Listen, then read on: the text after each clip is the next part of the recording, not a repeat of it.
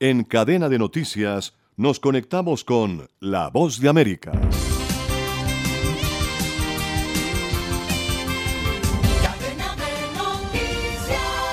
Desde la voz de América en Washington escuchan Estados Unidos al día. Les saluda Alejandro Escalona. El jueves, el presidente Joe Biden pidió a los cubanos, nicaragüenses y haitianos que tengan intenciones de emigrar a Estados Unidos que no lleguen a la frontera sur con México porque serán expulsados tras la ampliación del programa de parol humanitario que permitirá la entrada de 30.000 migrantes por mes, pero que declarará no elegibles a quienes lleguen de manera irregular.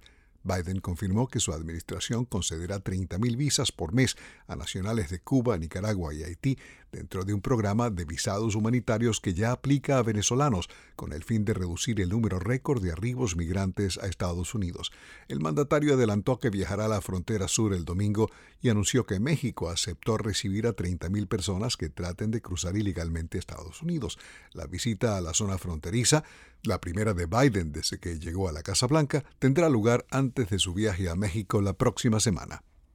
El presidente Biden recordará el viernes el asalto al Capitolio ocurrido el 6 de enero de 2021 en una ceremonia donde reconocerá la valentía y el patriotismo de quienes hicieron frente a los atacantes.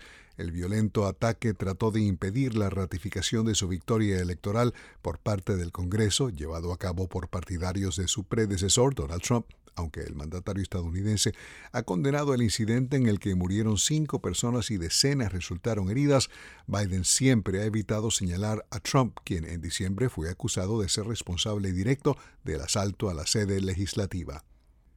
Desde la voz de América en Washington escuchan Estados Unidos al día.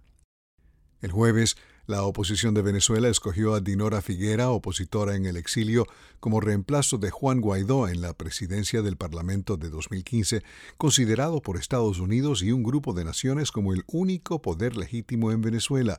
Figuera se encuentra en España, donde fue representante del interinato de Guaidó. La fracción de Guaidó, Voluntad Popular, se abstuvo de votar porque no está de acuerdo con que la nueva directiva se encuentre fuera de Venezuela. La Organización Panamericana de la Salud continúa sumando esfuerzos en la lucha contra el coronavirus. Ahora el organismo sanitario ha puesto a disposición de 16 países de América Latina y el Caribe más de 11.000 frascos de tocilizumab, un medicamento para mejorar el tratamiento de pacientes gravemente enfermos.